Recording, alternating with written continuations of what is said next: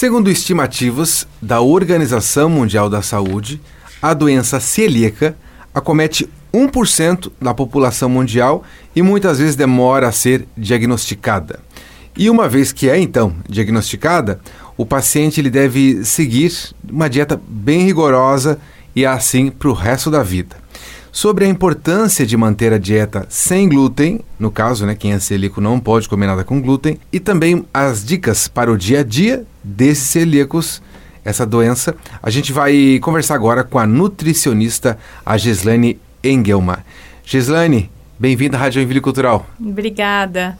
Joia. Bom, hoje em dia está muito popular, ficou muito um, pouco mais fácil de se, de se conviver, ter uma vida, né?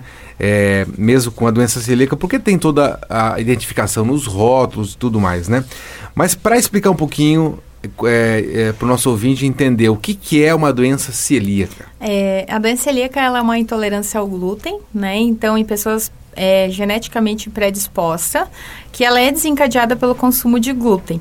E e a gente sabe que o paciente consumindo glúten, o órgão alvo ali dele é o intestino delgado. Então, eu consumindo glúten, eu vou inflamar cronicamente esse meu intestino delgado, que vai gerar todo, toda uma consequência, né?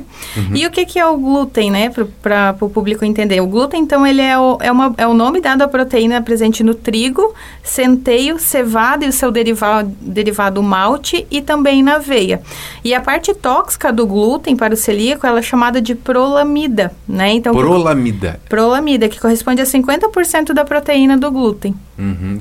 Então, o glúten não está só no trigo, por exemplo? Não, ele está tá na, na cevada. Está seu... na cevada por conta da contaminação? Não, não, é porque a cevada por si só vai ter a proteína ali, uhum. que a gente chama de ordeína, uhum. que é essa proteína ali que contém o glúten na composição da cevada. Tá, então é trigo, cevada, mas o que mesmo? Centeio. Centeio. E o derivado ali da cevada, que é o malte. O malte. E aí a aveia, tem estudos sugerindo que pacientes, mesmo consumindo aveia que não tenha contaminação com glúten, pode ter alguma implicação ali na doença celíaca. Ah, legal. Só para esclarecer, quando eu falei contaminação, para quem não entende, contaminação quando, por exemplo, né, o produto ele por si só está ali, mas ele recebe, é, se mistura com outro, por exemplo, né, ou você vai fazer o o trigo com glúten numa forma que já usou glúten normal, isso acaba contaminando, né? Isso, isso mesmo. Entendi. Bom, uh, os principais sintomas é, da doença celíaca. Você já falou que acomete o intestino. Mas de que forma? É a diarreia? É o intestino preso? Uhum. Então, a doença celíaca é classificada de três formas: a doença celíaca clássica, a não clássica e a sintomática.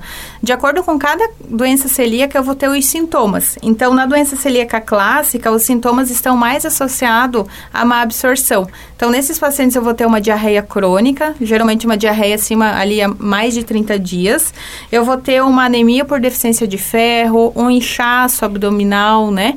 Então, são sintomas mais comuns nessa doença celíaca clássica. O ferro o ferro está ligado à diarreia porque como o alimento não fica ali, não absorve, vai embora, né? Vai embora. Então, esse paciente numa diarreia crônica, além de ele não absorver o ferro, ele, ele vai deixando de absorver todos os demais nutrientes. E aí, na doença celíaca não clássica, até pode ter algum sintoma gastrointestinal, mas ele não está relacionado tanto a má absorção. Mas eu vou ter sintomas extras intestinais. Eu vou ter uma enxaqueca, eu vou ter uma psoríase, né? Que é toda uma alteração de pele. Eu vou ter uma dermatite, muitas vezes uma depressão profunda. Então, então, também tem essa associação de não sintomas intestinais, mas sintomas é, de forma ampla do corpo todo, né? Essa não clássica, desculpa te interromper, é, eu acredito que seja de certo modo difícil de se diagnosticar, apesar dos sintomas, porque às vezes a pessoa vai procurar lá o médico de pele, por exemplo. E o médico, às vezes, tudo bem, vai fazer, vai pedir o exame e tudo mais, mas demora um pouco para conseguir esse diagnóstico, porque às vezes você vai num especialista, vai no outro, e acaba, em último, acaba indo num gastro ou num nutricionista, por exemplo, também, né? Isso, é Acontece? difícil. O diagnóstico da doença celíaca é difícil. Tanto é que a recomendação, o paciente, muitas vezes ele passa em consulta com a Nutri, que identifica esses sinais e sintomas, que faz o encaminhamento para o gastro. Então, é o gastroenterologista que vai fazer o diagnóstico dessa doença celíaca e qual é a forma de doença celíaca. E aí, a gente teria a terceira classe, que é a doença celíaca assintomática, que ela não tem sintomas, né? Então, não tem manifestação clínica nenhuma. Eu já atendi pacientes ali no ambulatório, é, pacientes com 40 anos sem assintomáticos, né? Então foi feito ali a endoscopia e foi diagnosticada essa doença celíaca. Diagnóstico, como que a pessoa percebe? Não percebe nada? Ou, ou ele vai perdendo o quê? Que... Então, é muito. Aí tem que ter uma boa investigação clínica. É mais raro? É mais raro. Ah, tá. Eu digo que no- na minha experiência ambulatorial aí de nove anos, eu peguei dois, três pacientes assintomáticos, né? Que no acaso ali foi feito triagem junto com o gastroenterologista e a gente acabou ali, o médico ca- acabou diagnosticando. Tá? Mas por isso que é importante a gente se ater na, na investigação clínica do paciente, nessa avaliação clínica, sempre aos sinais e sintomas, ser bem minucio- minucioso nessa avaliação clínica mesmo. Jóia. Eu estou conversando aqui com a nutricionista, a Gislane Engelman, nutricionista do Hospital Dona Helena, conversando sobre a, a doença celíaca, né? As pessoas que têm intolerância ao glúten. Apesar de, do diagnóstico, tudo mais, e se aquele paciente, se ele, se ele resolve, sem tratamento, continuar usando glúten, teve uma hora que, que tudo para, né? Exatamente. Então, um paciente celíaco é, não controlado, um paciente que ele não tem a dieta adequada, a longo prazo ele vai piorando ali a- as deficiências, as carências nutricionais, e esse paciente pode vir a desencadear depressão grave, osteoporose, desencadear outras doenças autoimunes, né? Então, diabetes tipo 1 tem muita relação com doença celíaca. Então, esse paciente ele só vai piorando o quadro clínico dele. Entendi. Ah, tem a doença celíaca, mas também tem uma diferença em quem tem uma sensibilidade ao glúten, que não, não seria uma doença celíaca, ou uma alergia ao, trigo? Sim, tem diferença. Então, a doença celíaca ali ela é uma doença autoimune crônica, né? Então, é como se o nosso próprio corpo produzisse anticorpos ali, o, o que, é- que, que são, eu digo que os soldadinhos que deveriam nos defender e eles contratar com o nosso corpo e contratar com o nosso intestino delgado. Essa é a doença celíaca. Na sensibilidade ao glúten, o paciente ele já fez uma triagem, foi descartado doença celíaca, foi descartado alergia ao trigo, e esse paciente, quando ele consome alimentos com glúten, ele tem um, um desconforto abdominal, ele tem gases, ele tem enxaqueca. Então, nessas situações, o paciente tirando glúten da dieta, ele vê uma melhora, né? Entendi. E aí a alergia ao trigo, como o nome diz, é alergia ao trigo, é somente ao trigo. Não tem, é, não, não está envolvida as demais proteínas do glúten, né? Pode continuar tomando uma cervejinha. É, Não, tô brincando. não pode. e aí, a questão do trigo, ela tem. eu ativo o meu sistema de defesa, que aí eu posso ter uma resposta imediata ou tardia, né? Mas geralmente são pacientes que vão ter rinite, vão ter as ites ali, as, a sinusite, enfim, mas renite, né? Asma. E o médico também, cabe ao médico fazer esse diagnóstico ali da alergia ao trigo ou da sensibilidade ao glúten e da doença celíaca. Ah, uma vez diagnosticado o celíaco, é, a dieta tem que ser uma dieta rigorosa. No que consiste essa dieta do celíaco? Simplesmente tira o trigo, Então, a, do, a, ali- ali- aliás, né, o glúten. Isso, então o paciente celíaco ele nunca poderá comer glúten, né? E aí a gente tem que ter muito cuidado com relação à contaminação, que até tu citou ali no início, né? Por exemplo, ah, um paciente ele vai no restaurante e ele pediu ali um, no cardápio uma opção que vinha sem glúten, né? Vamos supor algo que passe por uma fritura. Só que essa cozinha ela não tem o cuidado na hora de preparar esse alimento e aí ele pediu aquela coisa empanada que precisa ser frita e o cozinheiro não teve o cuidado de fritar um, num óleo exclusivo para essa preparação. E ele fritou numa preparação que tinha trigo. Então, o que que acontece? Aí eu, eu tenho a contaminação cruzada. Outra situação, o paciente vai lá na loja de produto natural comprar o alimento em gramas, a granel, que a gente chama, e aí o vendedor não teve o cuidado de pegar aquela farinha de arroz, que é sem glúten, de pegar com utensílio só para aquele alimento. Ele foi lá, pegou o trigo, e posteriormente pegou essa farinha ali de arroz. Então eu vou ter o que a gente chama de contaminação cruzada. Cruzado. Celíaco tem que ter muita atenção a essa contaminação cruzada, né? Quando eu compro o alimento sem glúten, mas eu manipulo, eu preparo ele junto com algum alimento com glúten, eu vou ter essa contaminação.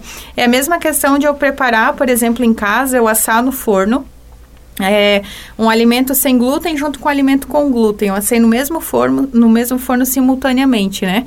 Eu vou ter essa contaminação cruzada também, ah, né? Então já não é um alimento seguro para esse paciente celíaco. É bom, bom reforçar isso para as pessoas, familiares, amigos dos celíacos não achar que é que existe o tipo da palavra frescura, ah, a pessoa né está fazendo desfeita, não tem um problema que, como você falou, é para a vida toda. Então, uma vez relaxando ou abrindo uma exceção, sempre tem um problema. Uh, a pessoa que tem, faz uma dieta sem glúten, geralmente tem acompanhamento da pessoa também ter uma dieta sem lactose, que também envolve a proteína mais a proteína do leite? Isso. O que, que acontece? Geralmente os produtos sem glúten, eles já vêm sem lactose, ah, né? Certo. Por quê? Porque muitas vezes o paciente com diagnosticado com doença celíaca, ele também é diagnosticado com a intolerância à lactose. Por quê? Porque é, o glúten, o consumo do glúten nesse paciente, ele vai prejudicar essas velocidades intestinais. Ele atrofia ali no meu intestino delgado uh, aquela velocidade que é essencial para quê? Para absorver os nutrientes e principalmente produzir a enzima lactase.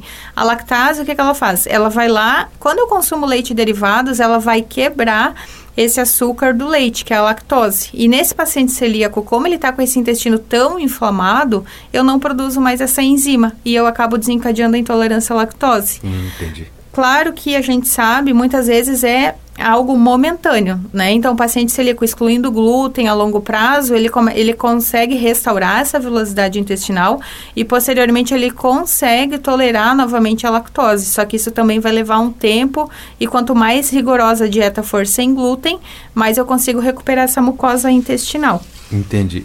Uma pergunta sobre sintoma, por exemplo, a questão que a gente falou da, da irritação do intestino e da diarreia. Uh, lógico que falar em números, ó, vou três, quatro, cinco vezes no banheiro por dia, ou a diarreia uma vez por dia. Qual seria a diferença de uma diarreia de alguém que teve uma infecção intestinal para o glúten? É que a gente classifica hoje pelas diretrizes, diarreia tem que ser é, uma média acima de sete episódios ao dia, ali uhum. para ser classificado como uma diarreia, né? Sim.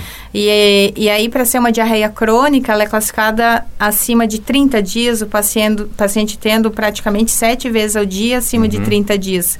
Então, eventualmente, um paciente que ele vai ter um ou dois episódios ao dia, cada 15 dias ou uma vez por semana, ele já talvez não é um paciente que vai fechar o critério. Uhum. Mas, de qualquer forma, no paciente celíaco, eu preciso sempre estar muito atento a essa questão da diarreia. É, até para o ouvinte entender que quando a pessoa tem diarreia, é o corpo dando um sinal de que tem algum problema. Né? Exatamente. Ainda mais quando é seguido, né? Exatamente. Eu tô, tô, tô, até pensando, a pessoa com 6, 7 vezes por dia durante 30 dias, talvez a pessoa nos 30 dias não, não precise de internação, né? Exatamente. É urgente. Exatamente. é, é, Nutri, a Gislaine Engelman está conversando com a gente sobre doença celíaca. Quais ingredientes, Gislaine, é, que, que são mais utilizados para substituir o glúten? Hoje em dia a gente já tem muito, muitos alimentos, farinhas para uso, né? E hoje o que a gente indica muito, né? As farinhas de feijão, grão de bico, farinha de arroz, das leguminosas como uhum. um todo, né? Tem farinha de mandioca, os polvilhos, fécula de batata, né? Então, esses alimentos hoje, o próprio amaranto, os quinoa, são os farelos e farinhas, substituto do, do centeio, substituto do trigo. Então, são ótimas opções. Entendi. E quais são os itens mais importantes que, que um celíaco ele deve se ater ao ler o rótulo aí dos produtos industrializados? Isso, então esse paciente tem que ter muita atenção à leitura do rótulo desse uhum. alimento, né? Então, o primeiro passo é identificar que ele seja isento de glúten, ler essa informação não conter glúten e ele ler atentamente se ele não vai ter traços, contaminação de algum alimento com glúten. Porque muitas vezes a, a, a indústria numa, na, naquele alimento não vai ter o glúten. Mas se ele utilizou num equipamento simultâneo a produção de um biscoito com trigo e um biscoito só de farinha de arroz, eu vou ter o que a gente chama de contaminação cruzada. Então, eu ter atenção nessa leitura é indispensável. Um outro fator, aqui em Joinville, a gente tem a Celbra, uhum. é, que é uma associação dos celíacos, né? E no site, até uma curiosidade, no site da Celbra Joinville, os telespectadores podem estar entrando, eles têm toda uma relação em Joinville dos restaurantes e lojas. Eles são uma associação bem unida, né? É uma associação bem unida e eles trazem a informação de Joinville de todos os restaurantes e lojas seguras para paciente celíaco, tá? Certo. Então lá a gente tem uma infinidade de opções. Ah, que bacana. Uh, eu queria, eu queria uma dica, um conselho, digamos assim, para aquela pessoa que vai cuidar da criança celíaca ou daquele idoso celíaco que diz, ah, só um pedacinho de bolo não vai fazer mal, né? E acaba criando uma indisposição familiar, por exemplo. Porque acontece, né? Acontece. Geralmente o avô não quer, né? Quer, quer mimar o, o, o neto e assim vai. É, acontece, é bem comum, e aí o conselho que a gente dá é a questão de ter empatia com o alimento, porque é difícil, de fato, é, para a pessoa celíaca seguir na totalidade a dieta ali sem glúten, né? Então, tendo esse apoio, acho que da família, principalmente do, dos moradores ali da mesma residência, uhum. isso acaba facilitando bastante o, o segmento da, desse estilo de vida. Porque é estilo de vida, né? Não é uhum. algo que tem um começo, meio e um fim. É Sim. estilo de vida. Exatamente. Bom, para 99% da população que não tem doença celíaca, o glúten ele é em excesso, a gente come muito alimento com glúten pode causar algum efeito nocivo? Hoje a gente tem alguns estudos é, correlacionando o consumo de glúten e o desencadeamento de outras doenças ou associação com outras doenças, né?